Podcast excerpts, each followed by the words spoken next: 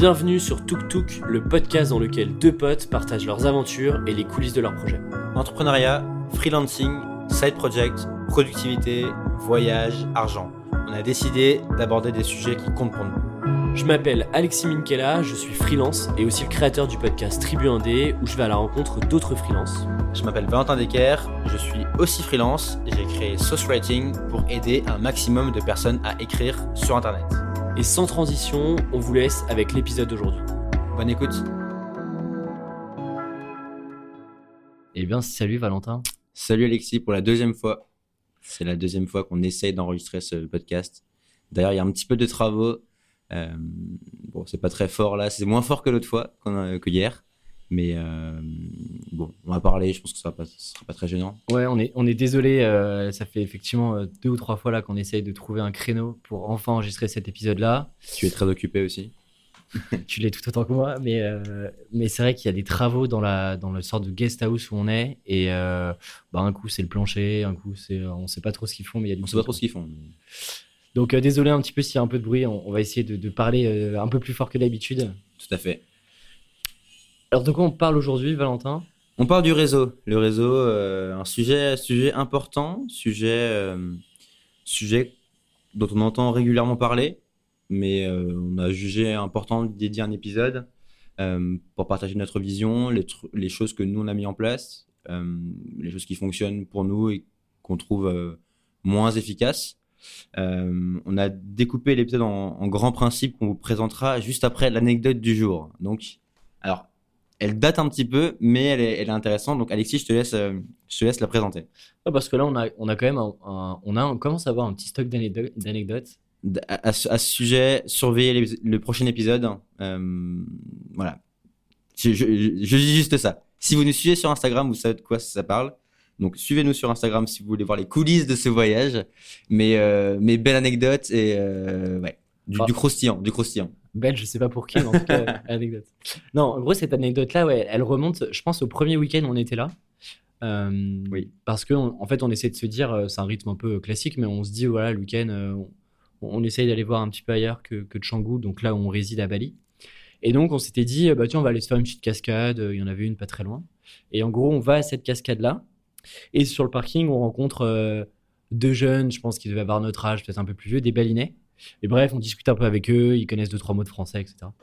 On fait, euh, on fait la casquette qui d'ailleurs n'était pas, euh, pas incroyable, remplie de, chinois et de russes. On n'a rien contre eux, hein, mais c'est vrai qu'à Bali, ils sont, euh, enfin les Russes sont en beaucoup de Russes, beaucoup de Russes. Bref, on fait cette cascade, on revient au parking et puis on rediscute avec, avec ces deux gars-là et ils nous disent voilà, c'est quoi le programme après? Est-ce que vous avez déjà fait une plantation de café? Parce qu'en gros, il faut savoir qu'à Bali, il y a un café qui est très connu qui s'appelle le Luwak Coffee qui en fait est le café le plus cher du monde, mhm. qui peut se vendre, je crois, jusqu'à 150 euros le. La tasse aux États-Unis, ouais. C'est c'est ça. Et en gros, pourquoi? Parce que le louac, c'est un petit animal qui ressemble. Euh, à une sorte de raton laveur. Je sais pas trop ce que c'est. Ouais, un petit. Un mini renard noir. Euh. Et en fait, le café vient de ses excréments. De ses excréments. Euh, en fait, le, le, le louac mange les baies de café. Et en fait, en, bah, dans ces excréments, bah, en fait, il, il, les, il, les, ressort à la limite telles quelles. Et ensuite, ils nous ont montré, ils, lavent les, ils lavent les, les fèves et ils, en font du café, quoi. Et, et, du coup, moi, que j'étais venu la première fois à Bali, j'avais déjà fait une plantation de café, donc il y a à peu près deux ans. Et c'est exactement le même schéma. On en a refait une ou deux depuis. Et c'est toujours le même schéma. C'est assez bien construit. Et en gros, l'histoire, c'est on y va. Euh, bien sûr, alors ici, ils sont hyper sympas. Euh, toujours avenant, super souriant, etc. Et donc, en fait, euh, tu, passes, tu as vraiment un parcours un peu presque fléché où tu suis la personne qui gère un peu la plantation.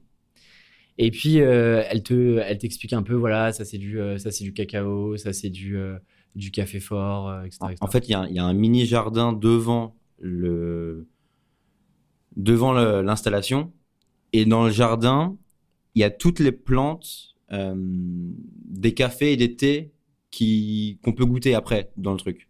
Donc euh, c'est comme si euh, il y a des restaurants où tu vois les poissons que tu vas manger dans ton assiette. Ben là c'est pareil. Là tu vois les les plantes qui donnent le café et le thé que tu t'apprêtes à déguster. Et donc le mec nous explique ça c'est c'est ça c'est ça. Donc c'est assez intéressant. Et du coup, c'est plutôt bien fait, je trouve. Ouais, c'est bien fait parce que euh, il te fait, il te fait sentir la citronnelle, il te fait sentir deux trois trucs, etc.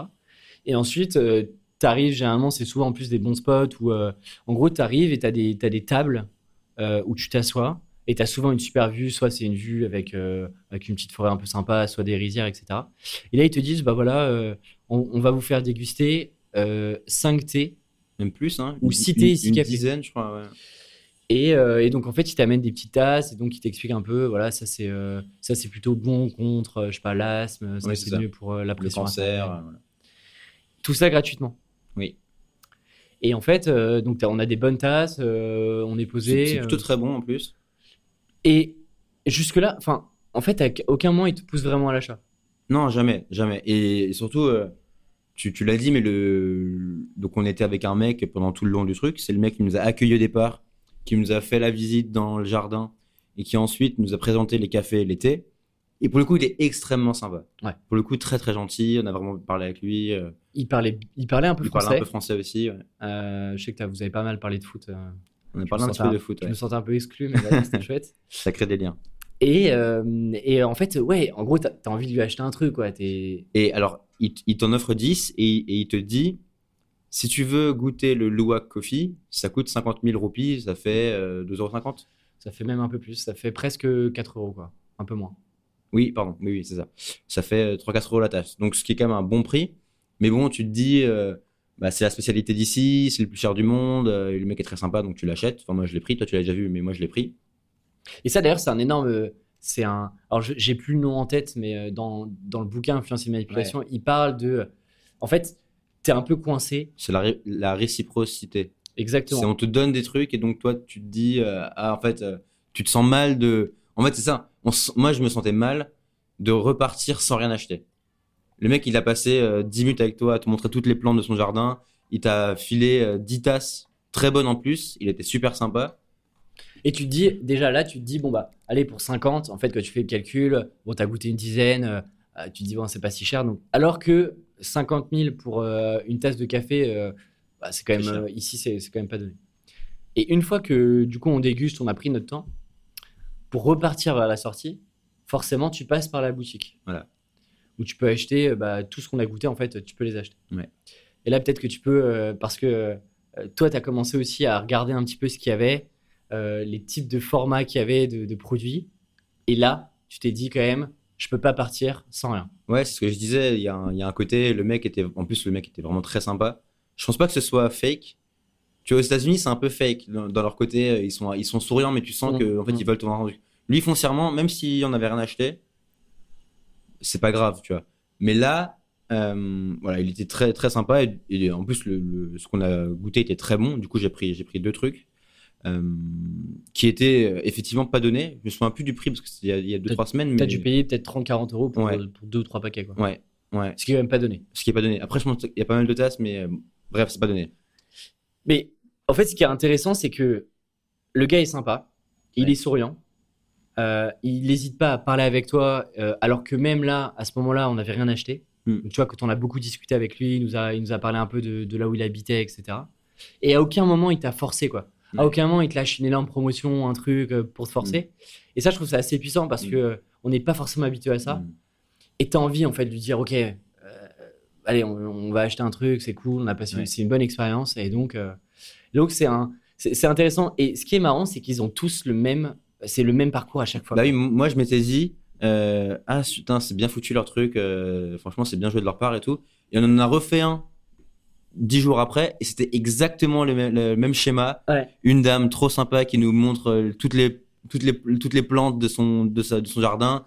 Il nous montre comment il, il moue il moudre il moue il moue il moue le café. Euh, et après après tu goûtes et tu goûtes les mêmes en plus et c'est le même format et après tu as la boutique quoi. Mais ouais c'est marrant. Mais du coup moi, moi ce que ça m'a inspiré parce que j'ai réfléchi un peu après. En fait je trouve que c'est hyper malin parce que ils auraient pu juste ouvrir un magasin de café ou de thé au bord de la route et espérer que des gens viennent et tombent dessus et achètent un truc, tu vois. Mais en fait, ils ont créé une expérience beaucoup plus forte autour de ça. Et, euh, et ouais, ils te donnent tellement dans le truc que tu te sens obligé d'acheter, en fait. Est-ce que c'est pas un marketing de contenu quelque part, Alexis? Finalement, c'est voilà, là, il y a une expérience sensorielle. Euh. Non, non, mais c'est vrai. Et, et, ce qui était intéressant, c'est que tout ça, un peu le, tu vois, le petit jardin que tu avais devant, en fait, c'est pas là qu'ils cultivent. Et en, discutant avec eux, on s'est rendu compte qu'ils allaient acheter aussi aux petits hmm. producteurs et que c'était une sorte, en gros, on pourrait imaginer en France une sorte de coopérative. Euh. Et... Le jardin est une vitrine, en fait. Exactement. Et en vrai, en termes de, de coût, c'est pas si élevé que ça, mm. mais tu fais vivre une expérience beaucoup, plus intéressante que juste une boutique que tu as au bord de la route, effectivement. Donc, c'est sûrement le meilleur vendeur de café de Bali. Ouais, et autre truc qui est marrant, c'est que. Alors, ça, c'est pas directement lié à cette expérience-là, mais dès qu'on fait une activité, j'ai l'impression que chaque activité est un pont d'upsell vers une autre activité. Et que chaque mec a un pote qui a aussi un business et que tu peux aller faire, tu vois le, le, le vendeur de café nous a dit Ah, allez voir, euh, il y a un truc avec des papillons, allez voir ça. Il y a un truc avec des sculptures en bois. Et à chaque fois, en fait, tu achètes un truc, quoi. Et chaque, euh, chaque expérience, ok, tu, tu, tu, peux juste la faire et, partir. Mais à chaque fois, il te propose un, truc en plus pour t'obséder vers quelque chose de supplémentaire. Quoi. Quand on a fait les, les bains thermaux. Euh, C'était ça. Ouais. quand on a fait la Batour. Ouais, ce qui m'a. Bref. Euh, ouais, en fait, euh, on y allait. Et puis, euh, si tu voulais te faire, s'il y avait des massages, tu payais un peu plus, etc.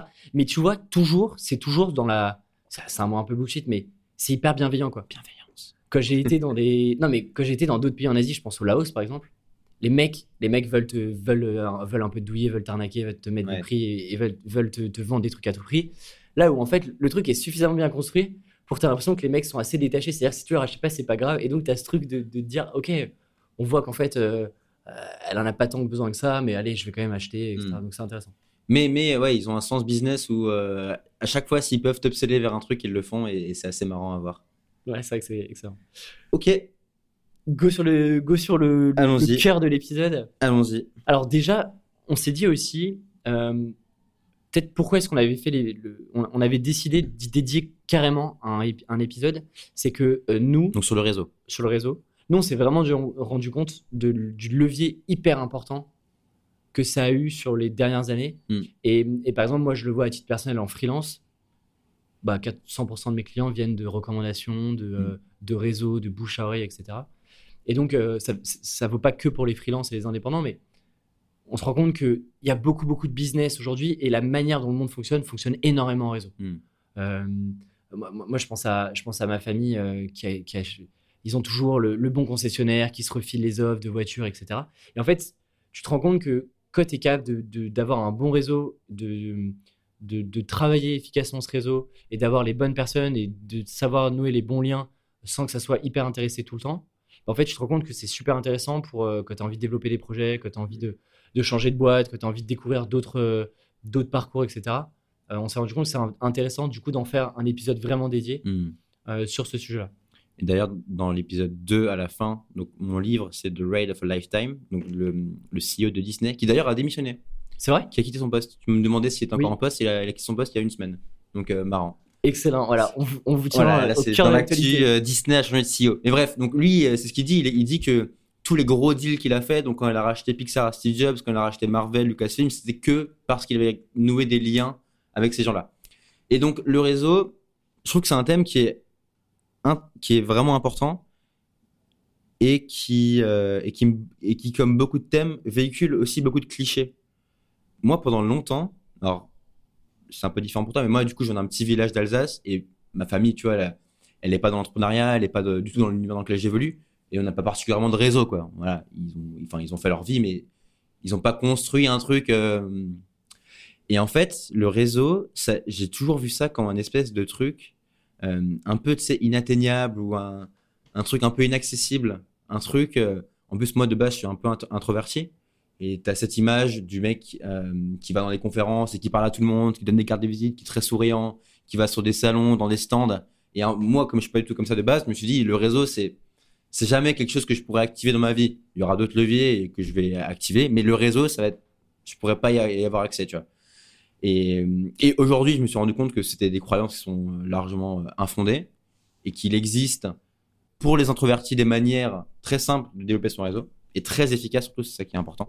Mais parce que tu as, ce côté un peu. Euh, tu as aussi un peu ce côté fake. Tu as l'impression qu'en gros, il, faut, il faut avoir un énorme réseau. Que, en gros, le truc, c'est que les personnes qui parlent de réseau, souvent, c'est euh, traditionnellement. Hein. Elle tombe dans l'excès aussi. Mais tu vois, c'est en mode, euh, il faut mettre en place des stratégies en quatre étapes pour aller discuter avec les bonnes personnes dans les, dans les, dans les événements. Il faut rajouter tout le monde sur LinkedIn, avoir un énorme réseau qu'on va pouvoir activer au bon moment. Et tu as toujours l'image du mec, c'est un peu en costume qui vient. et tu en as quelques-uns. J'ai fait quelques événements grâce au podcast, etc. Et tu, tu vois tout de suite les tu as un peu deux types de personnes dans les, dans les événements. Par exemple, tu as toujours les personnes où tu sais que c'est intéressé, que son seul objectif, c'est de te donner sa carte de visite et, de faire du business avec toi. Hmm. Et tout de suite, tu le sens, en fait. Et ça, je trouve c'est un peu la manière un peu traditionnelle de voir le réseau, de te dire, OK, plutôt que de dire que tu discutes avec quelqu'un, qu'est-ce que moi, je vais pouvoir lui apporter bah, tu as l'approche traditionnelle qui est, OK, qu'est-ce que moi, je vais pouvoir lui refourguer hmm. Ouais, et, et alors, moi, le réseau, on a tous conscience que c'est important. Et je le disais, mais on se dit, pour beaucoup, c'est pas pour moi. Je sais pas si tu es d'accord avec ça, mais enfin, moi, c'est ce que je me suis dit pendant longtemps. Et j'avais lu notamment le livre de Kate Ferrazzi qui s'appelle Never Eat Alone, qui est pour le coup un gros classique sur le sujet. Alors, le mec est infiniment trop bourrin et il va trop loin parce que. Très américain, quoi. Mais en tout cas. Euh, il y a deux, trois trucs intéressants dont on pourra peut-être parler d'ailleurs. Exactement. Il y a des choses qui sont intéressantes, il y a des choses qui sont à retenir. Et même si lui le fait à l'extrême, toi, si, tu ne fais ne serait-ce que 20% de ce qu'il fait, eh c'est déjà très très bien, c'est déjà très efficace. Lui, il dit que dès qu'il va dans une ville aux États-Unis, il appelle tous ses contacts. Euh, tu vois, il passe pas une heure tout seul. Chaque moment doit être euh, mis à profit pour euh, rencontrer quelqu'un, alimenter son réseau, le nourrir, alimenter une relation, entretenir une relation, parce qu'il sait que sur le long terme, ça va générer des bénéfices. Et la première chose, c'est que le réseau, c'est un truc qui se nourrit sur le long terme. C'est des graines que tu plantes. C'est pas quelque chose, tu le disais un petit peu, c'est pas quelque chose, tu vas à un événement, ok, qu'est-ce que cette personne peut m'apporter, quoi? C'est pas ça. C'est tu fais connaissance, c'est tu crées des liens et tu espères peut-être, potentiellement, hypothétiquement, que dans le futur, ça va te ramener quelque chose. En fait, Mais tu peux pas avoir l'approche de dire hmm. à chaque personne que tu rencontres, ok, qu'est-ce que je peux retirer de cette personne-là? C'est pas possible. Et, la réalité, c'est que ça se, ça se sent. Ça se sent en plus. Et il y a ce truc aussi, euh, tu vois, de penser réseau, alors même que tu n'en as pas forcément besoin. Tu vois, par exemple, je sais pas, tu te dis, tu es dans une boîte, ça se passe bien, tu fais ton job et tout, c'est cool. Tu peux très bien te dire, ben, enfin, moi, j'ai des collègues, c'est cool, euh, je m'entends bien dans, voilà, ça se passe bien dans ma boîte, j'ai pas besoin de développer mon réseau, de rencontrer de nouvelles personnes. Bah, tu vois, je trouve que c'est dans ces moments-là où tout va bien, que mm. c'est intéressant d'aller euh, rencontrer des nouvelles personnes, élargir un peu ton réseau, voir d'autres horizons. Parce que, comme tu dis, ça met du temps mm. et, pour gagner la confiance des gens, pour euh, pouvoir euh, leur rendre des services et que ça soit euh, tu vois, mutuel, bah, en fait, ça prend du temps. Et au moment où tu as besoin de réseau, et c'est pas à ce moment-là qu'il faut commencer à te dire, OK, comment est-ce que je peux, qu'est-ce que je peux faire pour, pour faire un peu effet de levier là-dessus? Ouais, c'est clair. En fait, et c'est comme beaucoup de choses dans la vie en général, il faut que tu plantes des graines quand on n'a pas besoin pour, que, pour pouvoir récolter les fruits au moment où on a besoin. Quoi. Et tu vois, par exemple, euh, si on prend, je sais pas, une image pour bien illustrer ça, euh, le jour où tu as besoin de 10 000 euros, eh ben, tu vas pas commencer à, économiser de l'argent pour les avoir. Si, tu n'as jamais économisé, ben, tu les auras pas, en fait. Mm. Alors que si tous les mois, tu as mis 200 euros de côté, ben, le jour où tu en as besoin, ok, tu as préparé suffisamment en amont pour les avoir. Et le réseau, c'est pareil. Le jour où, euh, où tu as besoin de ton réseau, si tu, si tu euh, as une attitude de il faut absolument que quelqu'un m'aide, il faut que tu es, en, en demande, tu es en besoin, bah, en fait, tu n'y arriveras pas. Par contre, si tu as posé des, bases, si tu as construit quelque chose, une dynamique pendant des mois, des années avant, mm. ça se fera hyper naturellement. Il y, a un truc que j'aime bien de Seth Godin, et euh, j'en parlais avec euh, Jérémy Kleiss sur le, sur le podcast Rue et il disait en gros, quel que soit ce que tu fais, tu as trois phases, tu laboures, tu sèmes et tu récoltes. Et en gros, en gros, ces trois choses-là doivent toujours être faites dans cet ordre-là et de manière, une fois que tu as récolté, tu continues, hop, il faut que tu relaboures, tu sèmes, etc. Et toujours être dans ce truc-là continu, parce que si tu loupes une étape, bah, en fait, tu prends du retard et bah, du coup, ça, ça, tu vois, tu retardes toutes les actions potentielles que tu vas pouvoir avoir après. Et je trouvais ça intéressant. Alors, on l'appliquait euh, euh, à plutôt un, un, sujet de freelance, mais en fait, tu vois, je trouve que la, la, la, la métaphore marche pour plein, plein de sujets intéressants. Ouais. Je suis d'accord. Et euh, nous, dans les milieux dans lesquels on évolue, le milieu un petit peu freelance, startup, marketing à Paris, mm. c'est un milieu qui est très petit. C'est un milieu où tu peux vite, pour le coup, euh, bah, avoir pas mal de connexions. Et, moi, je le vois. dans les amis qu'on a en commun, on a beaucoup de gens qui trouvent leur nouvelle aventure, leur nouveau projet grâce à leur réseau en fait. Mm. Parce que tu connais quelqu'un qui connaît quelqu'un là-dedans et tu fais l'effort de le rencontrer et puis voilà. Et, le réseau, ouais, c'est hyper important. Alors, vas-y, non, excuse-moi. Non, non, euh, ça rentrait moins dans les principes qu'on a qu'on avait, mais euh, il y a peut-être un truc en, en, une manière globale de se dire aussi euh, réfléchir à quel type de réseau et à quel type de personnes on a aussi envie de rentrer. Et tu vois, là, tu parles, nous, on est dans un petit écosystème. Demain, il changera peut-être. Mais tu vois, on a aussi choisi consciemment d'évoluer dans un écosystème bien précis et de comprendre comment fonctionne l'écosystème, qui en sont les acteurs, euh, quels sont les prescripteurs, quels sont les connecteurs, mm. euh, quels sont les potentiels mentors qu'il y a. En fait, tu vois, essayer de euh, mapper mentalement un peu ok, qui est dans cet écosystème-là et qui, est, qui peut être intéressant pour apprendre des nouvelles choses, etc. etc. Ouais. Je te propose que. Alors, deux choix, Alexis, que je te soumets pour la suite de ce podcast. Oh est-ce qu'on est qu'on déroule les principes qu'on a, qu'on a énoncés dans le document Ou est-ce qu'on commence juste par dire euh, concrètement qu'est-ce que nous on a fait en termes de réseau? Euh... Non, prenons les principes. Parce prenons les principes. Comme ça, on... prenons les principes. Ouais. le premier principe qu'on a, qu'on a, qu'on a inscrit, qui, qui, est logique mais qui est bon de rappeler, c'est que la, la qualité est toujours euh, plus intéressante que la quantité quand on parle de réseau c'est absolument inutile d'avoir 1000 cartes de visite dans son portefeuille, d'avoir euh, des numéros de téléphone vagues alors qu'on n'a aucun lien avec ces gens-là. Par contre, avoir 10 connexions profondes, euh, dont ce qui est important, c'est que à la fois nous, on sait euh, qui sont ces personnes-là et ce qu'elles ce qu'elles veulent et quels sont leurs objectifs pour bah, leur ramener des opportunités ou pour leur ramener du réseau également mais c'est également important que ces personnes-là sachent qui on est, sachent ce qu'on recherche, sachent euh, nos objectifs pour que le jour où quelque chose tombe dans leur radar, elles pensent à nous. Il y avait un truc euh, d'un ami en commun qui s'appelle Onur, qui, pour le coup était intéressant, euh, disait, tu vois par exemple, moi j'ai des numéros qui datent de quand j'étais au collège, au lycée, etc. Et j'ai un nombre de numéros, mais... Et en fait, tu te rends compte quand tu regardes un peu ton, ta liste de messages de WhatsApp, d'appels. De...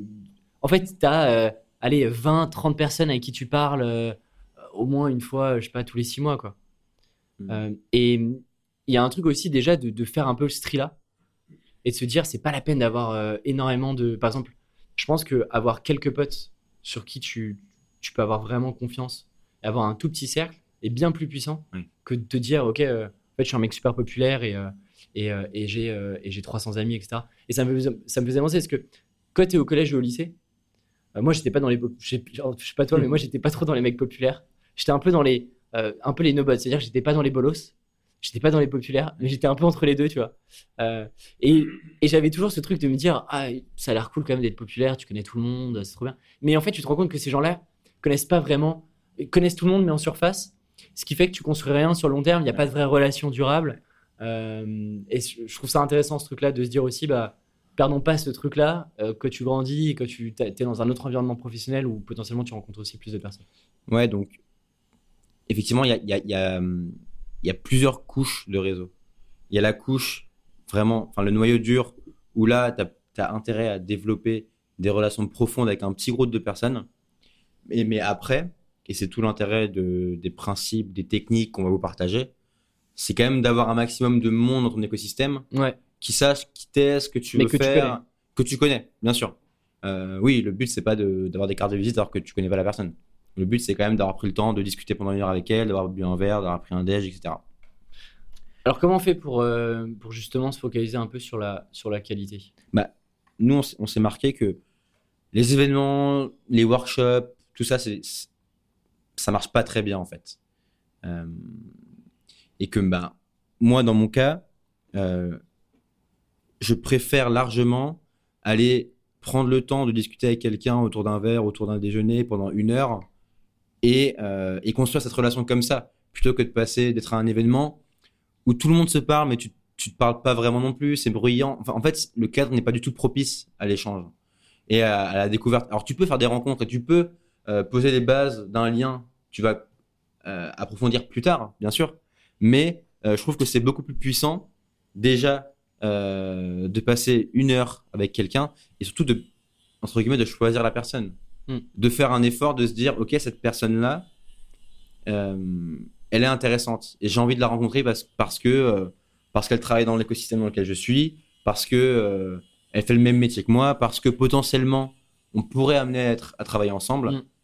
Et c'est beaucoup plus, beaucoup plus puissant de choisir ces personnes-là. Quoi. Moi, c'est vrai que j'ai fait, euh, j'ai fait quand même pas mal d'événements. Et oui, quand je compare le nombre de connexions fortes que j'ai créées entre des événements, j'ai eu des personnes que j'ai, des super rencontres que j'ai eues, avec qui je discute toujours et que j'ai rencontrées dans des événements. Mais c'est vrai que euh, quand tu pondères les deux et quand tu regardes le temps que tu as passé dans les, dans les, que ce soit sur des, par exemple, des déjeuners individuels ou alors dans des événements, mm. effectivement, c'est plus qualitatif d'avoir quelque chose sur les, sur les, sur les, les déjeuners. En revanche, dis-moi. Juste rajouter un truc là-dessus parce que c'est une réflexion, une réflexion qui me vient. Euh, je, pense qu'on peut différencier deux types d'événements. On peut différencier des événements type networking, réseau. Ouais. Où là, je pense que pour moi, c'est. Enfin, faut pas trop y aller. Ouais. Parce que euh, je pense que ça attire pas les bonnes personnes. Ouais. Mais par contre, effectivement, tu as raison, et, ça, c'est une nuance que j'apporte à ce que je disais juste avant, c'est des événements très ciblés dans ton domaine, dans lesquels tu sais qu'il y a des gens potentiellement intéressants. Là, ça vaut le coup d'y aller. Bah, c'est exactement ce que tu disais. Hein, c'est exactement le point de nuance que j'allais dire. Parce que les événements networking, il y en a. Alors, ils sont pas tous mauvais, mais généralement, les personnes, euh, je pense souvent, euh, souvent tu, fais ce, genre d'événement pour aller trouver des mentors, des gens avec qui euh, euh, avec qui euh, tu lié, etc. La réalité, c'est que c'est des gens qui sont plus ou moins prêts et qui, du coup, vont pas à ce genre d'événement. En revanche, un truc intéressant, c'est que, euh, ouais, quand tu cherches des. En fait, par rapport au questionnement que tu as en ce moment, te dire, OK, quel est, par exemple, l'événement dans le mois? C'est pas à peine d'en faire 40. Mais moi, je me disais souvent, bah tiens, OK, ce mois-ci, tiens, ça me ferait plaisir de rencontrer des designers parce que en freelance, c'est toujours intéressant. Moi, je sais que mes clients ont toujours des besoins de design, etc. Et, j'ai pas vraiment de freelance toujours à recommander je me dis, bah, tiens, ça peut être intéressant d'être sur un truc où je comprends un peu l'état d'esprit, euh, le langage, etc. Et puis je peux rencontrer deux, trois personnes. Et il y a un truc là-dessus que, que, moi j'aime bien. J'ai jamais réussi à faire des comptes. À...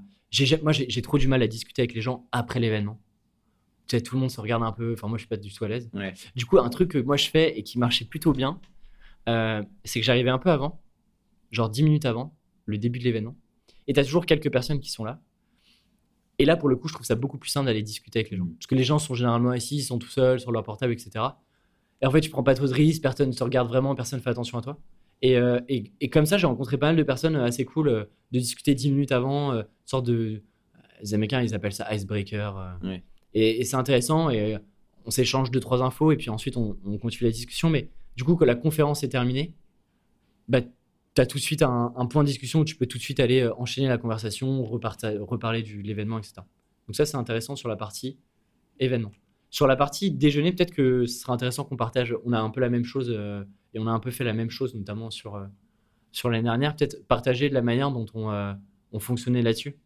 Comment est-ce qu'on faisait ces déjeuners-là, à quelle fréquence et comment est-ce que toi, par exemple, tu identifiais les personnes qui étaient intéressantes pour les rencontrer? Ouais, bah moi, alors, j'ai pas toujours été extrêmement régulier à ça, mais je m'étais dit, je crois que c'était en 2019, en 2018, je veux rencontrer une nouvelle personne toutes les semaines. Et donc, euh, mais encore une fois, pas juste pour rencontrer quelqu'un, tu vois. Rencontrer une personne qui est dans mon domaine, qui est intéressante, avec qui on va pouvoir échanger, qui comprend mon langage, euh, enfin, tu vois, on, parle la, même langue. Et donc, euh, encore une fois, l'écosystème dans lequel on est, il est assez petit et pas non plus un million de personnes. Et on voit souvent les mêmes têtes passer. Et donc, bah, je me disais, bah, OK, on, envoie un message sur LinkedIn, envoie un message sur Twitter, sur Facebook, et propose un déjeuner. Et globalement, tout le monde accepte. C'est très très rare les gens qui m'ont m'ont pas répondu ou qui m'ont dit non. Je pense que personne ne dit non. Il y a quelques personnes qui ne te répondent pas, mais c'est le jeu. Tout le monde accepte. Tout le monde est très sympa. Tout le monde est très content d'échanger. Euh, et, et ouais, ça m'a permis de rencontrer plein de personnes pas forcément des gens avec qui euh, j'ai gardé des contacts euh, réguliers, mais c'est pas très grave, c'est des graines que je plante pour plus tard et peut-être qu'un jour nos routes se croiseront et, et on aura déjà construit un début de une connexion, une connexion. Mm. Et euh, et pour d'autres, ben ça a donné des bah, des amitiés beaucoup plus, enfin des gens avec qui je parle beaucoup plus régulièrement. donc donc très important. pas de prise de tête, juste un petit message très simple. Hello, je suis ce que tu fais toi, tu peux mentionner une, actu de la personne pour dire que c'est pas juste un message automatique. Je bosse également là-dedans ou je fais ça, j'ai écrit ça. Est-ce que ça te dirait qu'on se rencontre et qu'on discute d'une bière quoi? Et, ça marche très très bien et, c'est trop cool. Enfin, en fait, chaque personne t'introduit un univers un petit peu différent, mm. proche du tien mais un peu différent, ce qui fait que ton horizon, ton, horizon s'ouvre et c'est trop intéressant. Et tu vois, moi, je l'ai fait, euh, je l'ai fait sur, je faisais aussi des formats petit déjeuner, ce qui est intéressant.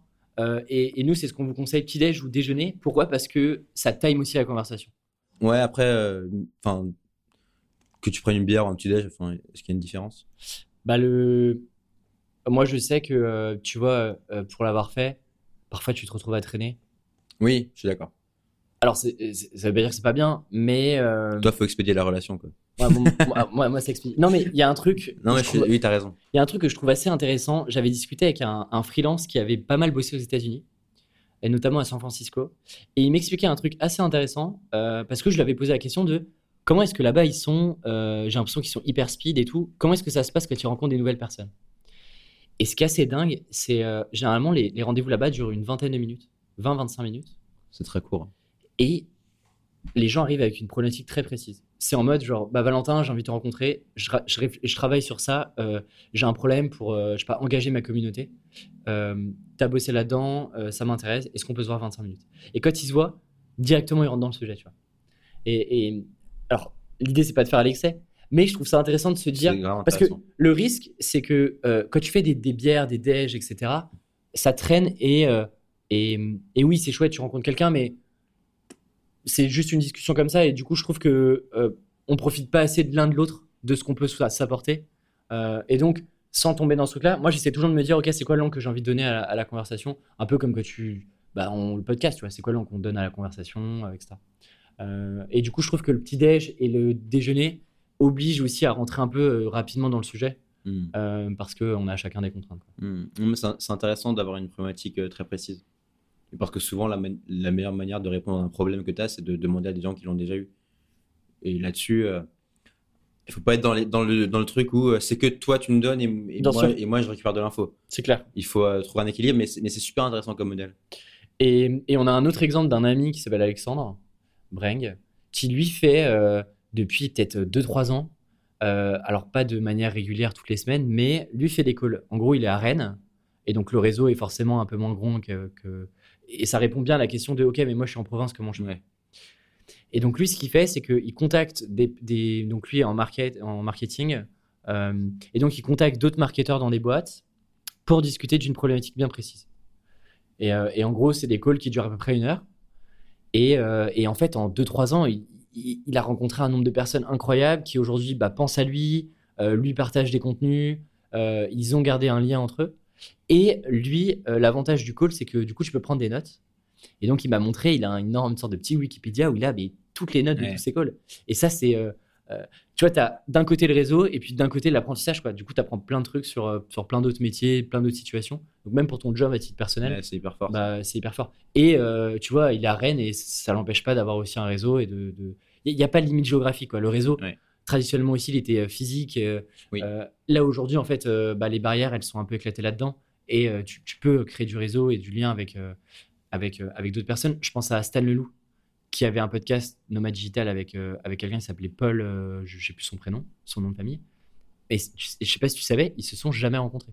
Ah euh, et en fait, ils se sont, ils ont commencé, ils ont toujours discuté virtuellement, ils se sont jamais rencontrés, et ils ont fait un podcast. Et quand tu écoutes le podcast, on dirait vraiment deux potes. Ouais, on dirait deux potes. Donc, donc là-dessus, là-dessus, voilà un petit peu ce qu'on pouvait, pouvait dire sur ce premier principe de la quantité versus qualité. L'inverse. Qualité versus quantité. Voilà. Voilà. Ok. Deuxième point sur le. T'en as un peu parlé sur l'intention. Alors, on a appelé ça intentionnalité. Oui, moi, je trouvais ça. T'étais pas fan du terme, mais moi, je trouvais ça. Que ça. Que ça illustre très bien. On en a parlé un peu et on, va passer rapidement dessus, mais c'est l'idée de se dire. Plutôt que d'envoyer un espèce de grand filet de pêche, d'aller à un événement et de parler à tout le monde, d'espérer qu'on aura une connexion euh, intéressante, bah, c'est plutôt. Euh, cibler euh, davantage les gens et essayer d'avoir une, une, approche beaucoup plus délibérée dans, dans ton networking, dirons-nous. Euh, on l'a placé, c'est la première fois qu'on le place. C'est vrai qu'on l'a pas encore dit. Euh, d'avoir une approche beaucoup plus euh, ouais, délibérée dans qui tu rencontres, Parce qu'il y a aussi un sujet de, bah, tu peux pas rencontrer tout le monde et euh, ton temps est quand même précieux, a une valeur et tu peux pas non plus passer des soirées à aller boire des bières avec des gens. Donc, euh, donc, euh, donc c'est ça que je voulais mentionner ça.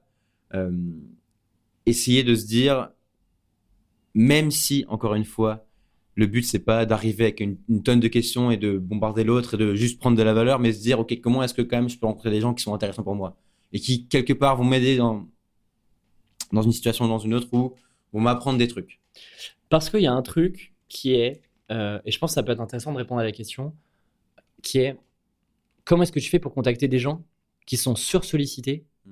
Et qui n'ont pas forcément toujours beaucoup de temps à t'accorder. Et en fait, le meilleur moyen de le faire, euh, et nous on est loin d'être sursollicités pour le coup, mais ça ne nous empêche pas de recevoir de temps en temps des messages sur LinkedIn, par mail, etc. Du coup, tu as, un peu deux, types d'approches. Tu as, les, approches qui sont euh, bah, est-ce que ça dit de, déjeuner ensemble? Et de l'autre, bah voilà, moi je fais ça, tu fais ça, je pense que euh, ça pourrait être intéressant que je te partage mon expérience sur ça, toi tu peux peut-être euh, m'accompagner là-dessus. Bah, tout de suite, en fait, il faut quand même partir du principe que de base, même si les gens sont très sympas, bah, on n'a aucune raison de se rencontrer. Oui. Tu vois, on se connaît pas, il euh, n'y a aucune raison qui fait qu'on doit se rencontrer. Et donc, entre une approche qui est, bah, ça dit de discuter autour d'un café, et euh, l'autre qui est de se dire, euh, on a des choses à s'apprendre, voilà les, deux, trois sujets auxquels je pense et qui pourraient nous apporter tous les deux des choses, bah forcément, tu as plutôt envie d'aller vers ce genre de personnes-là, qui est aussi un peu plus structuré, et tu te dis, OK, ça va être chouette, ça va être un, échange de, de, bonnes pratiques, de retours d'expérience, etc. Et donc ça, moi, j'insiste vraiment sur... Et, nous, on en fait, on l'a vraiment expérimenté. On a discuté avec des gens qui étaient aussi hyper pris, et donc ça a toujours plus d'impact de dire, OK, essaye de creuser un truc qui pourrait vraiment le faire, euh, lui, faire lui faire dire, OK, euh, c'est intéressant, il faut que je rencontre Valentin, il faut que je rencontre Alexis. Oui. Ça, c'est vraiment important. Oui, mais tu oublies un truc. Ah. Tu, là, tu, tu manques le truc essentiel. Et tu manques, euh, tu manques ce qui fait, ce qui fait ton, ton identité. Hein. C'est que si tu veux rencontrer quelqu'un de très occupé ou de très bon dans son domaine et enfin en tout cas de bien meilleur que toi ou de bien plus en avance sur le chemin que toi, ben, le meilleur moyen c'est d'avoir un prétexte. Et le podcast c'est un très bon prétexte. Oui. Le podcast c'est le meilleur prétexte du monde pour rencontrer quelqu'un. Tous les gens que tu as eu, euh, t'as beau avoir une approche sympa sur LinkedIn, euh, il y en a plein qui vont qui t'auraient pas répondu quoi. Ouais, c'est vrai. Ou en tout cas. Le euh, podcast ou l'interview par écrit, euh, mm. c'est le meilleur prétexte pour rencontrer quelqu'un. Tu m'aurais peut-être pas accordé du temps maintenant. Tu vois. Comment ça maintenant? Bah, C'est-à-dire qu'il y a des personnes qui étaient pas mal prises et si j'avais eu pas le podcast, elle m'aurait peut-être dit oui, ok, mais on, se parle dans 4-5 mois. Hmm. Euh, et d'ailleurs, c'est assez drôle.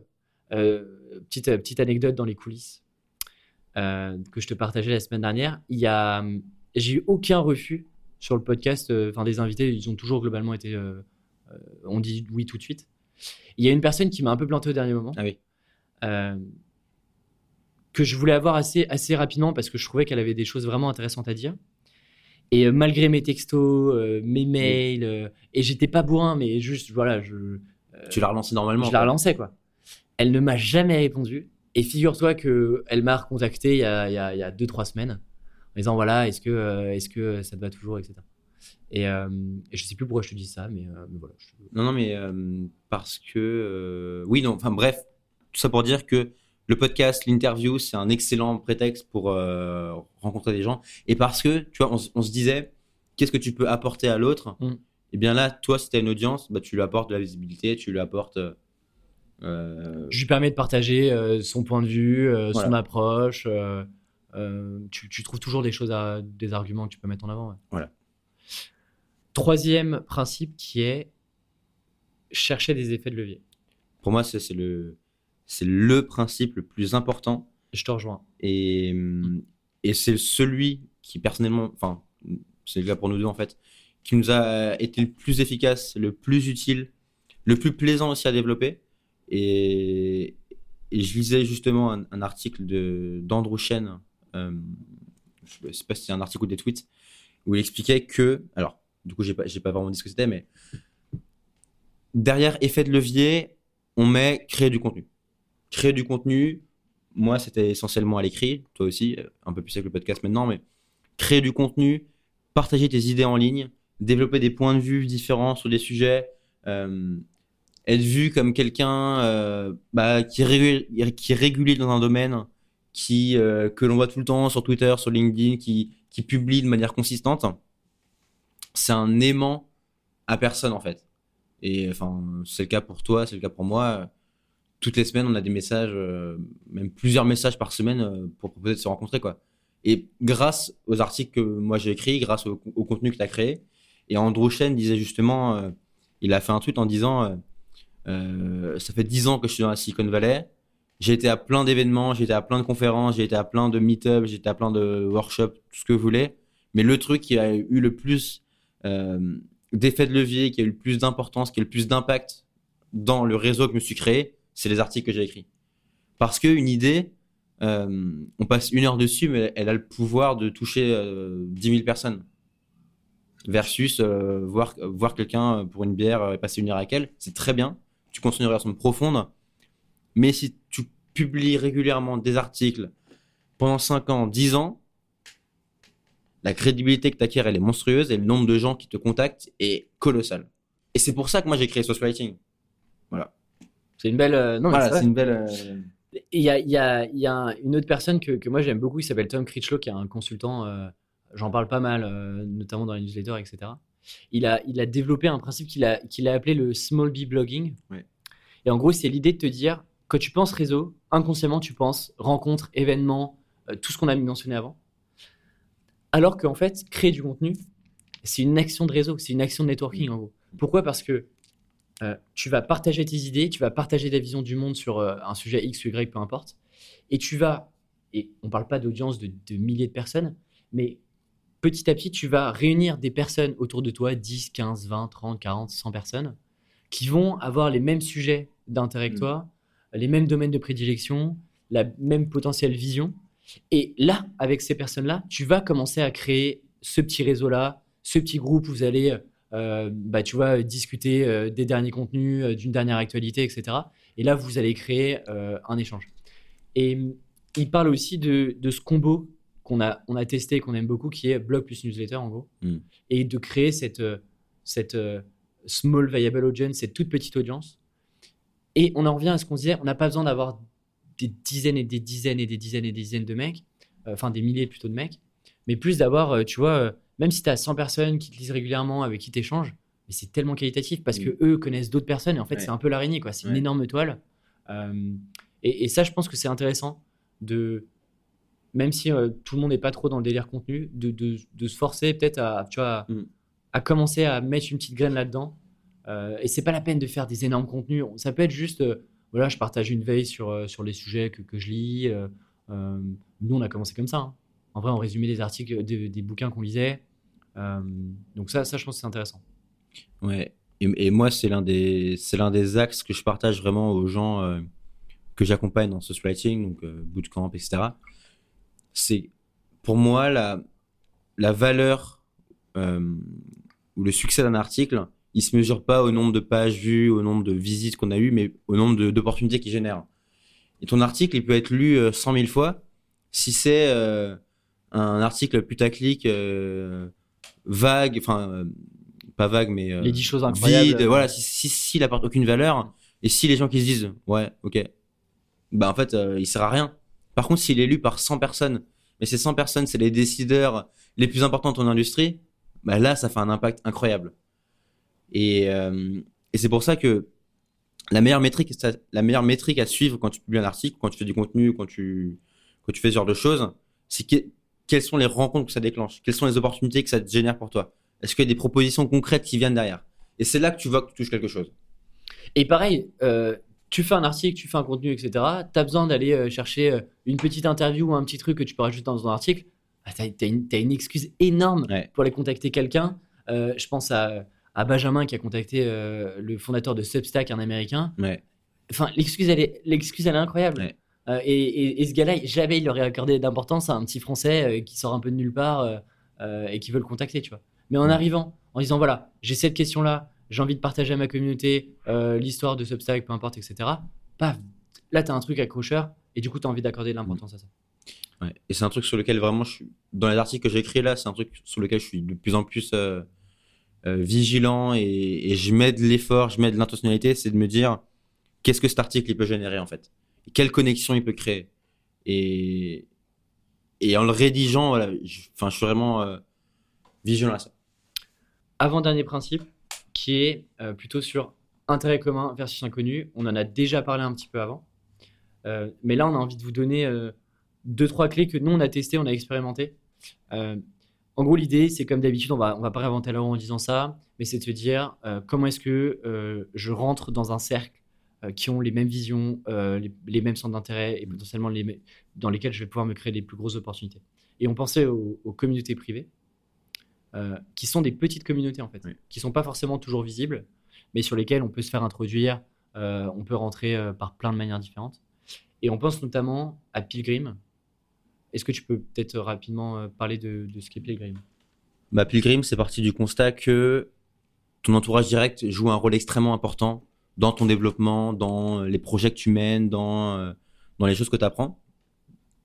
Euh, et donc, bah, tu vois, nous, on se côtoie régulièrement depuis 7 ans et, et ça a eu beaucoup de valeur. Et on s'est dit, bah, OK, comment est-ce qu'on peut élargir le, petit cercle qu'on a créé et comment est-ce qu'on peut inclure d'autres personnes dans ce, dans ce groupe? Et donc, on a créé un, truc qui s'appelle Pilgrim. C'est juste un collectif. On est neuf. Ouais.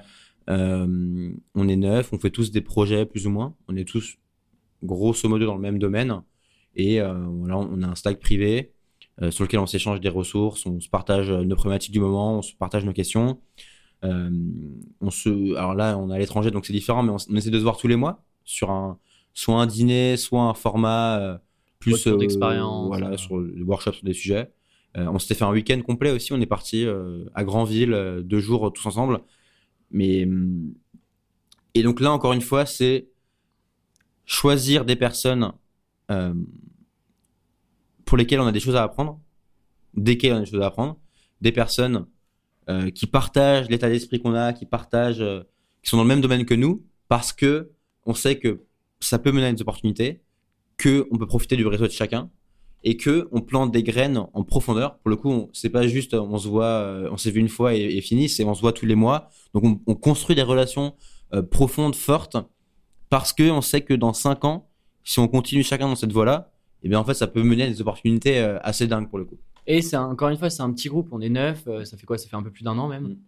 Et, et, et, on vous encourage. Peut-être qu'on fera un truc là-dessus pour expliquer vraiment un peu documenter tout ce qu'on a fait, mais et ça, ça, ça peut être un élément important dans le réseau, tu as un peu deux sujets. Tu as qui sont les connecteurs, les personnes qui vont mettre en relation d'autres personnes.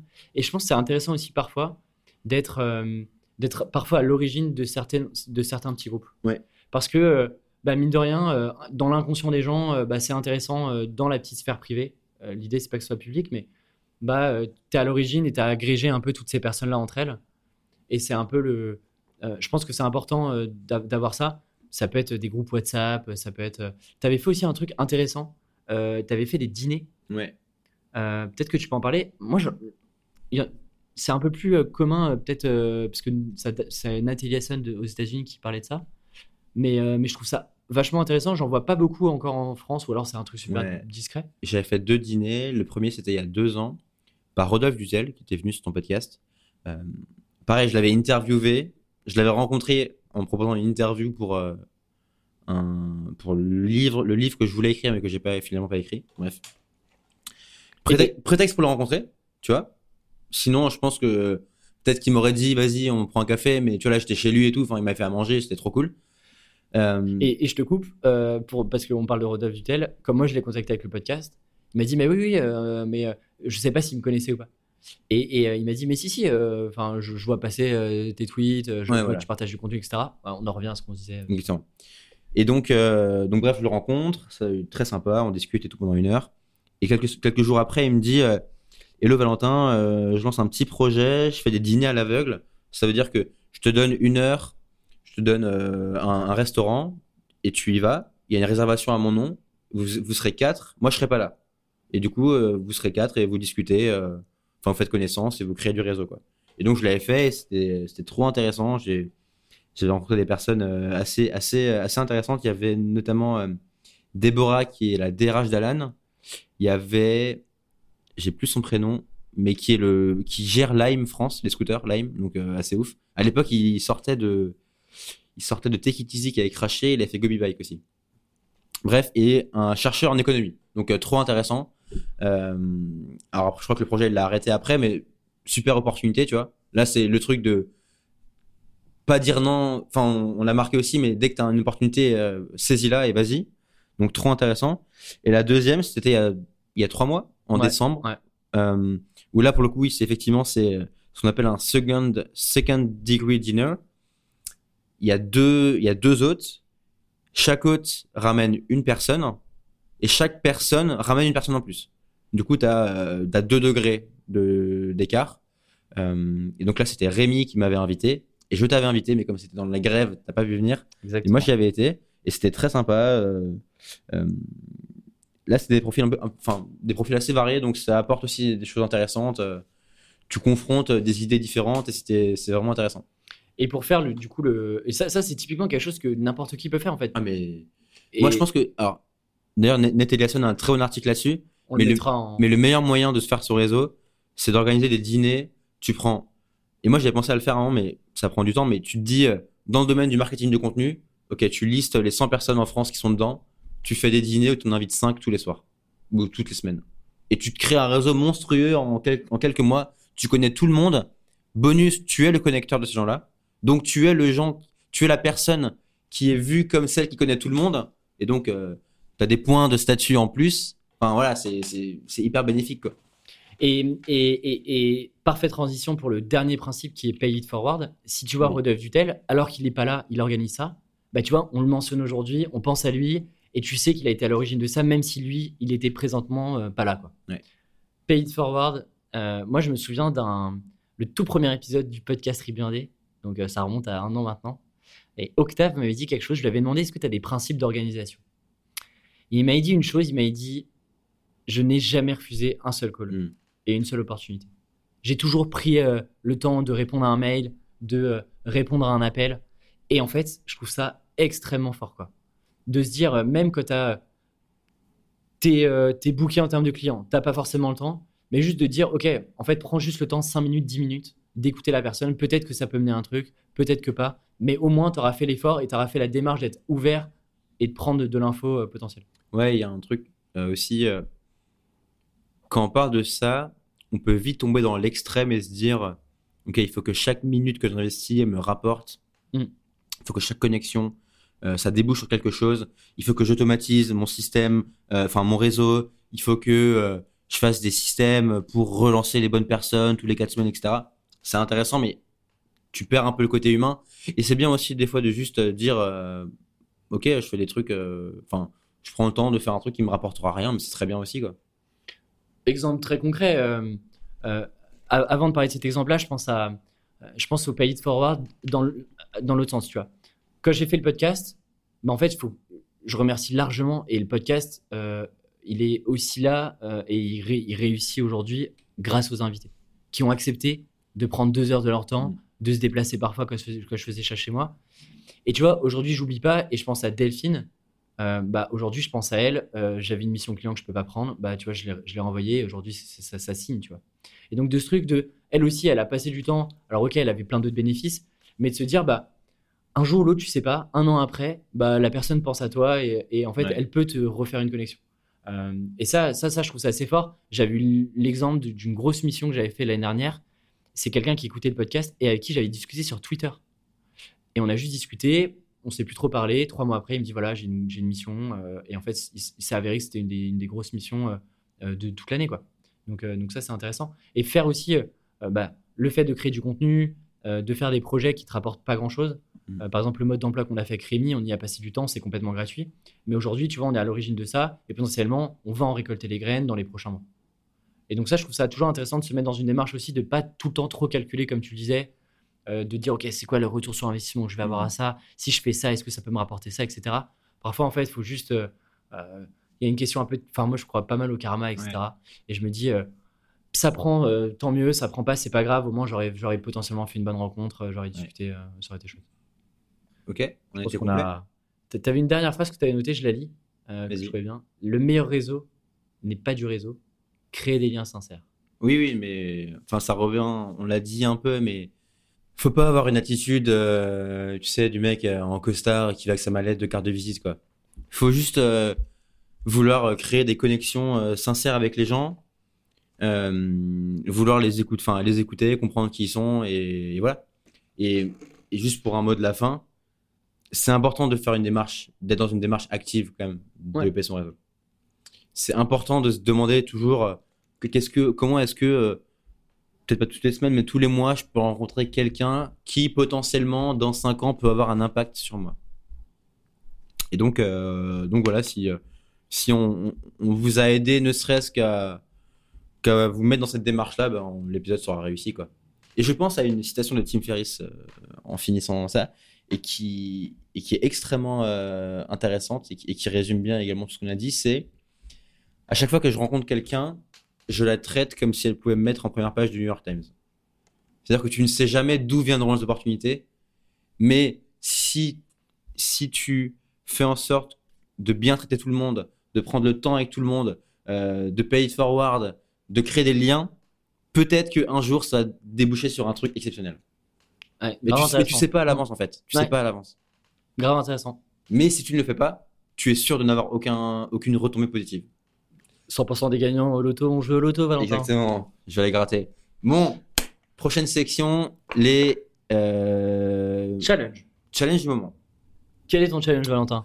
Mon challenge, Alexis, c'est que euh, j'en ai parlé dans l'épisode précédent. Euh, et je remercie Nicolas, Nicolas qui m'écoute peut-être, euh, auditeur du podcast, qui m'a contacté suite à ça. Du coup, je vais lancer une, un cours, un cours, une formation. J'aimerais bien le lancer dans la semaine, donc en fonction de, la date de sortie du podcast. un cours sur apprendre à générer des idées, d'articles de référence et construire un système de prise de notes automatisé pour avoir toujours le matériel nécessaire à la rédaction de ces articles-là. Je suis en train de préparer ça, je bosse dessus depuis une semaine. Euh, je construis les vidéos, je construis le cours. Euh, je suis vraiment très content de ce qu'il va y avoir. Et mon sujet, c'était. Euh, alors, il y a deux sujets. Le premier, c'était sur la page de vente, donc sur la partie marketing. Comment est-ce que je peux donner un, envie aux gens de l'acheter sans passer pour un abruti, sans passer pour un connard copywriter Tu penses à quelques infopreneurs Je pense à quelques infopreneurs, mais je ne citerai personne. Mais je, il y a, plein de monde qui s'est mis dans le copywriting, qui écrit des pages de vente et et c'est de l'excès. C'est trop, c'est trop. Je peux plus. Je, peux pas lire ça en vrai. C'est euh, ça tutoie, ça parle de de formules magiques, enfin ça parle de de, système secret qui va te t'ouvrir, ça parle de voilà de de moyens pour gagner très vite de l'argent. Enfin tous ces trucs là, ça me convient pas du tout. Et du coup dans ma enfin dans ma c'est pas du tout l'image que je veux renvoyer, c'est pas du tout euh, ce que je veux faire. Et, du coup, euh, mais je me rends compte à quel point c'est facile de tomber là-dedans. Ouais, j'allais dire. À quel point c'est simple de, de, juste euh, créer une page pour promettre un mot et merveille et en fait euh, pousser le, la personne à l'achat, quoi. Et donc, du coup, dans ma... il y a un équilibre subtil à trouver entre montrer qu'il y a de la valeur dans le contenu, montrer que les gens vont apprendre un truc, sans non plus dire que ça va changer leur vie, quoi. Et donc, du coup, et en prenant également un, un, ton euh, qui se différencie de ces gens-là. Tu vois, moi, je ne tutoierai jamais personne. C'est un truc que j'ai horreur. Moi non plus, Valentin. Euh, et, même m'adresser avec le vous. Alors maintenant, alors finalement, je le fais. Ah, parce que, alors, pour, pour la petite histoire, on a, on a eu cette discussion bah, cette semaine euh, au coworking et, et, on se posait la question de est-ce que c'est mieux de vous voyer Est-ce que c'est mieux d'être inclusif, c'est-à-dire le on, le nous? Euh, et tu n'avais pas encore statué, mais donc euh, ouais, potentiellement statué. Euh. J'avais fait une première version avec le on et le nous. Mais peut-être moins personnel Peut-être moins. Ouais, mais je, trouvais que le but d'une page de vente, c'est quand même que ça parle à la personne. C'est hmm. quand même que tu montres que tu la comprends. Hmm. Tu peux le faire avec du on, mais c'est plus compliqué. Et, j'ai l'impression que c'est quand même moins impactant. Et donc j'ai pris le vous, mais, mais surtout pas de tu. Et, mais ouais, je prends des pincettes à, à pas être dans à, pas tomber dans les travers de, ce truc-là. Et deuxième réflexion, c'est. Alors là, du coup, je viens de clôturer le premier bootcamp euh, Social Writing. C'était super intéressant. On était avec cinq auteurs. Euh, c'était vraiment passionnant. Vraiment, j'ai, enfin, c'était le premier format, donc euh, j'ai testé ça et c'était pas encore rodé, mais c'était un premier test euh, vraiment intéressant. Et ce qu'il en ressort, et c'est également ce que m'a dit Nicolas, euh, donc l'auditeur du podcast, c'est que quelque part l'écriture, c'est, enfin, les produits que tu fais, le bootcamp, la formation et ce que tu feras ensuite, c'est un prétexte vers la communauté. Et que tout ce que tu crées, ça doit permettre de fédérer une communauté. Parce que c'est, en fait, c'est profondément ce dont les gens ont envie. C'est ce que j'ai vu chez Live Mentor. Les gens viennent pour une formation, mais ils restent pour la communauté. Et c'est ça qui fait qu'ils sont fans. C'est ça qui fait que, qu'ils reviennent, qu'ils rachètent. C'est ça qui fait que, que Live Mentor, ça a créé un truc unique parce que la communauté est unique. Mais et je me rends compte, en fait. Regarde l'exemple du mode d'emploi. Le mode d'emploi, c'est un, une sorte de mini cours euh, pour les freelances euh, gratuit en six jours qu'on avait lancé avec Rémi Rivas. Et, euh, et après ça, on, avait, on s'est dit, OK, on est quand même un peu, plus de 1000 personnes. On s'est dit, bah, tiens, ça pourrait être intéressant de garder le lien. Et donc, on crée un groupe WhatsApp. Et en fait, tu te rends compte que les gens parlent pas de la, ils parlent pas des cours. Ouais. Ils, posent pas de questions sur les cours, etc. Mais ils, se, ils se donnent des tips, ils se donnent des conseils, ils se rencontrent. Euh, là, en fait, euh, c'est incroyable. Ils font maintenant des événements entre eux. Euh, et donc, il y a, y, y, y a, maintenant même des, sous-groupes thématiques par groupe communauté de freelance. Et en fait, c'est fou parce que c'est exactement vers là où on voulait aller, en fait. de sortir de ce truc-là, que nous, on soit, on soit juste les, les initiateurs, mais, mais tout roule et en fait, les gens sont juste trop contents de discuter avec d'autres personnes, d'avoir cet esprit communauté. Et, je pense que ça, c'est un des trucs hyper importants, notamment que tu vends des produits un peu euh, d'information. Et c'est pas, c'est pas aussi mis en avant que ça euh, par beaucoup de formateurs. Peut-être parce qu'ils n'ont pas la capacité, ils sont pas capables de réunir des communautés aussi. J'en sais rien, mais c'est pas non plus un argument qui est tout le temps, tout le temps mis en avant, tu vois. Ouais, parce que. Euh... Bon, je vais pas rentrer dans une analyse euh, sociodémographique. Mais... je sais pas ce que je raconte, je, je, je divague. non, mais bref. donc voilà, enjeu important. Et, et du coup, oui, je, je mesure vraiment que que l'enjeu, ça va être de euh, fédérer cette communauté autour de l'écriture. Voilà. Très bien. Euh, moi, le, sujet, euh, alors si certains écoutent Tribu Indé et puis sont abonnés à la, newsletter que j'ai, ils sont déjà un peu au courant du sujet, mais c'est c'est pas vraiment du surmenage, mais c'est trop de projets quoi. Trop de projets et, et, de mémoire, on en avait un peu parlé dans le premier épisode. C'était, enfin, de ton côté à toi. C'était mon côté en le sens comment je trouve un équilibre entre mission en freelance et projet perso et tu vois, euh, même après euh, un peu plus d'un an euh, à temps plein en freelance, bah, tu fais encore des boulettes et, et, tu te es parfois un peu trop confiant sur ce que tu es capable de, délivrer en termes de temps, etc. Et là, je me suis retrouvé sur les, les, deux dernières semaines à en fait avoir trop de projets clients qui ne me permettent pas d'avancer sur des projets perso qui sont euh, Tuk Tuk, Tribu Indé, euh, le livre, etc. Mm. Ce qui fait qu'en fait, je, me crée de la frustration. Et en fait, ça, m'énerve. quoi. Mm. Et, le problème, c'est que je peux pas en vouloir à mes clients, mais je peux juste m'en vouloir à moi de pas avoir été capable de me mm. dire Ok, bah, sois raisonnable à Alexis, mais en fait, ce truc-là, tu sais très bien que ça va pas te prendre deux jours et que ça va t'en prendre quatre. Et en fait, euh, tu as, toujours ce truc de dire Ouais, mais si je refuse et tout, peut-être que ça, ça peut m'apporter autre chose, ça, c'est quand même un nouveau challenge, etc. Et en fait, je te rends compte que oui, tout, tu peux tout tourner sous le prise de ok c'est un nouveau challenge ça va m'apporter une compétence de plus etc mais il y a un moment si tu veux construire des choses de qualité et que tu vas avancer de manière profonde sur tes sujets et eh ben, il faut que tu il faut que tu te mettes des vraies contraintes et te dire ok bah typiquement euh, euh, écrire un livre ça prend énormément de temps c'est un énorme projet et donc accepte de avoir moins de clients euh, mmh. générer moins de chiffre d'affaires et, c'est ok tu vois et, ce truc là je ne l'ai pas suffisamment pris en compte, ce qui fait que bah, je commence à prendre, mine de rien, du retard sur le livre que je vais rattraper d'une manière ou d'une autre. Mais je commence à prendre du retard et, et ça me frustre, quoi. Parce que c'est un, c'est un projet qui me tient à cœur, sur lequel j'ai vraiment envie de passer du temps. Et en même temps, j'ai pas envie de faire n'importe quoi avec mes clients parce que, voilà, moi, c'est, comme ça que je suis et je préfère faire des trucs propres. Il faut quand même vivre, quoi. Et il faut quand même vivre un peu. Donc, euh, donc c'est pas évident euh, de dire. Euh, et ça me pose plein de questions. Et d'ailleurs, je remercie vraiment. j'ai eu un, énormément de réponses à la newsletter de partage d'expérience là-dessus. Et c'est intéressant d'ailleurs de voir que chacun réagit de manière différente à ce genre de situation-là. Et d'ailleurs, tout le monde les a, tout le monde a vécu ces situations. Je pense que, en tout cas, quand tu es indépendant, d'une manière ou d'une autre, tu vas le vivre au moins une fois. Et du coup, ça me pose pas mal de questions sur. et j'ai eu ces discussions-là. Me dire, ok, en fait, tu as quand même des missions qui arrivent est-ce que ça vaut pas le coup de commencer à réfléchir à déléguer certaines parties, mm. De mettre en place des processus pour euh, bah, travailler plutôt en équipe tu vois, comment est-ce que je peux un peu avoir le niveau 2 de plus être le simple exécutant, mais de réfléchir peut-être à plus long terme, de me dire, OK, qu'est-ce que j'ai vraiment envie de créer sur mon activité de freelance pour aller un peu plus loin, être plus efficace et faire profiter aussi d'autres personnes de, mon expérience. Donc, c'est intéressant et je pense que ce sera des sujets qui vont arriver sûrement après l'écriture du livre. mais en tout cas, voilà, c'était un peu le, moment un peu, un peu down, quoi. Mais, mais c'était intéressant aussi que tu sois là pour, pour, pour en parler pour partager la réflexion. Ok. On passe à la dernière petite euh, section, recommandation. Alors, toujours des bouquins un peu confidentiels. Ouais, c'est le... c'est le le cap. Euh, au moment où vous lirez ce livre, où vous écouterez ce podcast, je serai certainement au Vietnam. S'il sort mercredi, bah, je pars mercredi. Donc, euh, je quitte Bali. Alexis reste ici encore pendant un mois, mais moi, je m'en vais au Vietnam. Il a décidé de me quitter. Ouais, malheureusement. Non, je vais découvrir ce beau pays, ancienne colonie française, euh, parce que, alors, du coup, moi, c'est ma première fois en Asie, et je me suis dit, avant de partir, je vais quand même essayer de, m'intéresser à l'histoire euh, locale. Et donc, je suis tombé sur un livre quand j'étais à la Fnac qui s'appelle River of Time de John Swain. Euh, John Swain, c'est un journaliste. Alors, c'est une fiction. Non, non, enfin, c'est pas une. non, c'est pas une fiction. C'est une, une, une, espèce de biographie. Non, c'est pas une fiction en fait. C'est une espèce de biographie. C'est juste un mec qui raconte sa vie. Euh.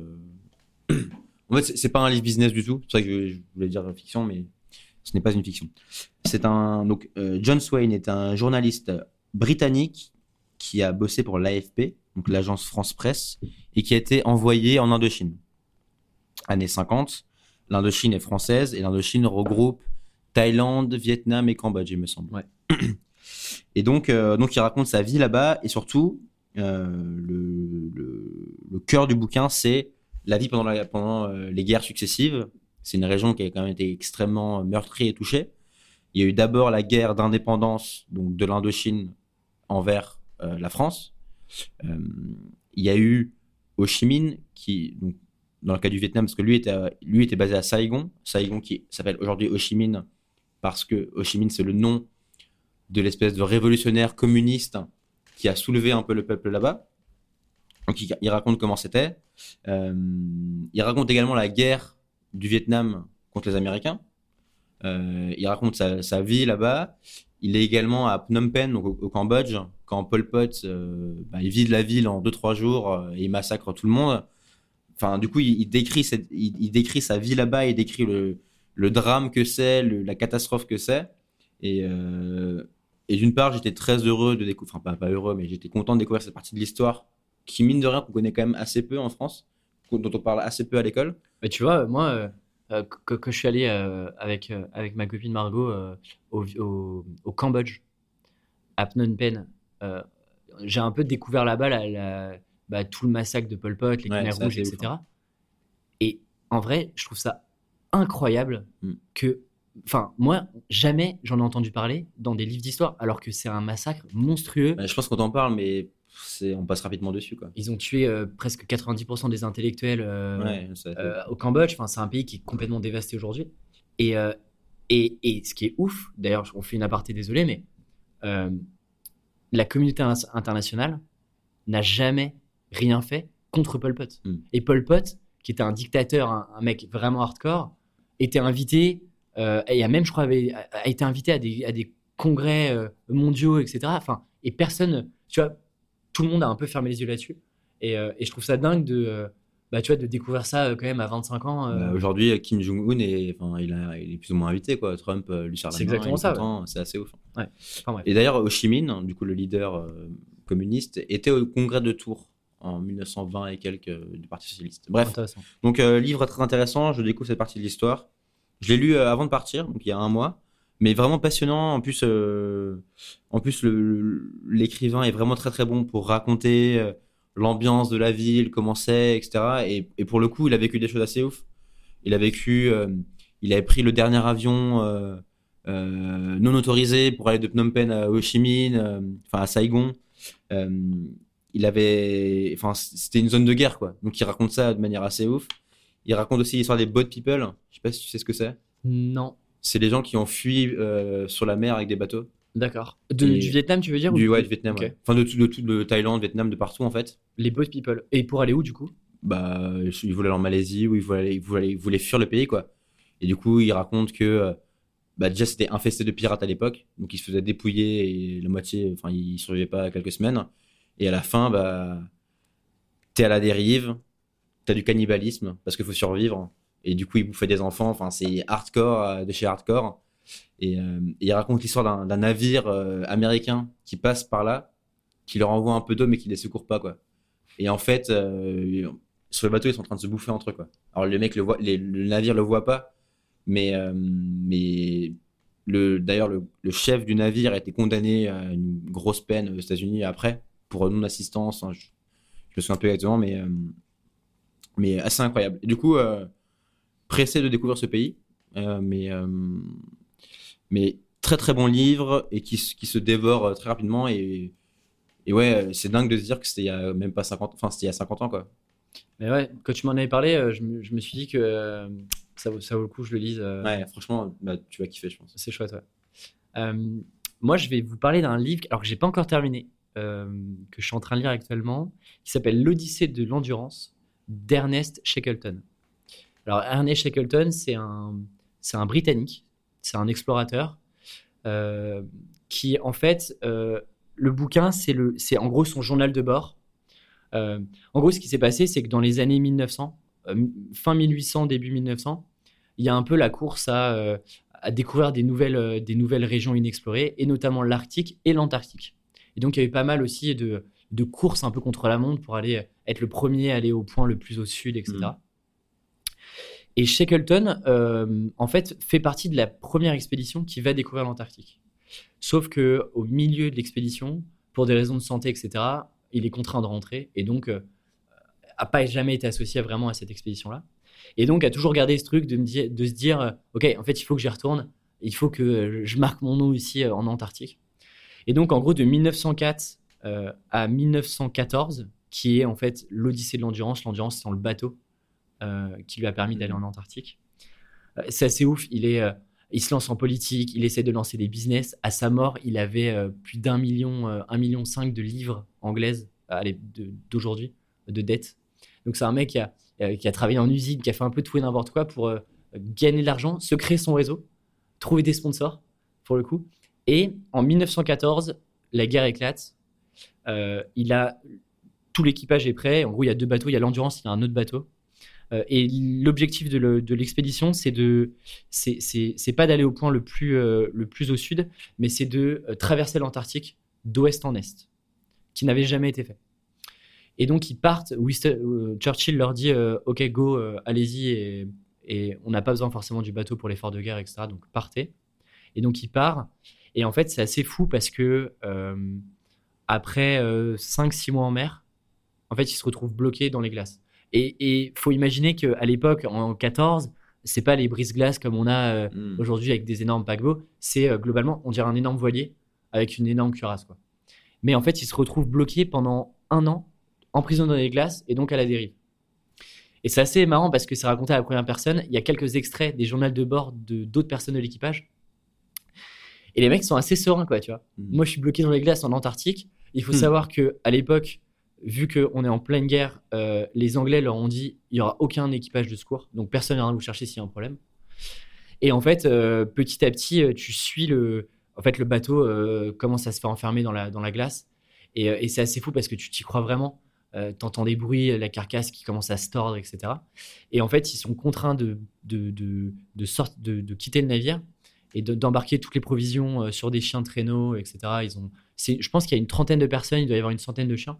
Et donc, en fait, ils se retrouvent à essayer d'aller à un point de ravitaillement pour survivre et pour euh, potentiellement aller euh, euh, chercher des secours de l'autre côté de l'Antarctique. Le livre est vraiment bien fait. Il y a quelques passages un peu descriptifs où je t'explique le nord, comment, comment, comment le vent se déplace, etc. Mais, mais je trouve que le fond est assez ouf. Et là, pour le coup, mm. c'est une expédition qui est incroyable, qu'on pourrait jamais revivre aujourd'hui. Tu vois, je, te disais l'autre fois, je me faisais la réflexion, j'ai l'impression qu'on a un peu tout exploré en termes de terre. Bah oui, mm. Et donc, je serais vraiment curieux de me dire à l'époque, tu vois, quand tu avais des annonces comme ça dans, dans, la, dans la, presse, etc., alors ça devait être un truc de fou. Euh, là aujourd'hui, je trouve qu'on a un peu on moins explore Mars quand même. On explore Mars, ouais. Mais euh, il y a moins cet attachement, tu vois. Euh, donc c'est un bouquin qui est, qui est, assez court, qui est bien écrit, et donc qui est vraiment chouette. Et, et, je lis ça souvent le soir pour éviter de lire des trucs trop business tout le temps. Et, et, je trouve que ça, ça me, fait, ça, ça, me fait vivre l'aventure à leur place. Donc c'est un livre très très cool. Trop cool. Eh bien, on a terminé l'épisode, Valentin. On est allé au bout. Euh, encore une fois, on l'a pas dit avant, mais n'hésitez pas. merci d'ailleurs à ceux qui ont déjà commencé à mettre des reviews, tout à fait, des petites notes et des commentaires sur euh, iTunes euh, et Apple Podcast. C'est vraiment trop cool. N'hésitez pas pour les autres. en vrai, c'est vraiment ce qui nous aide le plus à faire connaître le podcast, au-delà de, communiquer, de le partager nous dans nos réseaux respectifs. C'est le, le, meilleur moyen pour le coup. Le podcast est quand même un format qui reste encore assez niche et donc le meilleur moyen, c'est le bouche à oreille. Parlez-en refilez-vous un peu le podcast et les épisodes euh, intéressants. Et, euh, et puis, quant à moi, Valentin, on se retrouve euh, dans 15 jours. On se retrouve dans 15 jours. Et cette fois-ci, on sera, on, sera, à distance. On sera à distance. On sera à distance. Bon, bah, très bien. Bah, écoute, à bientôt. Salut, Valentin. bientôt. Bonne journée à vous.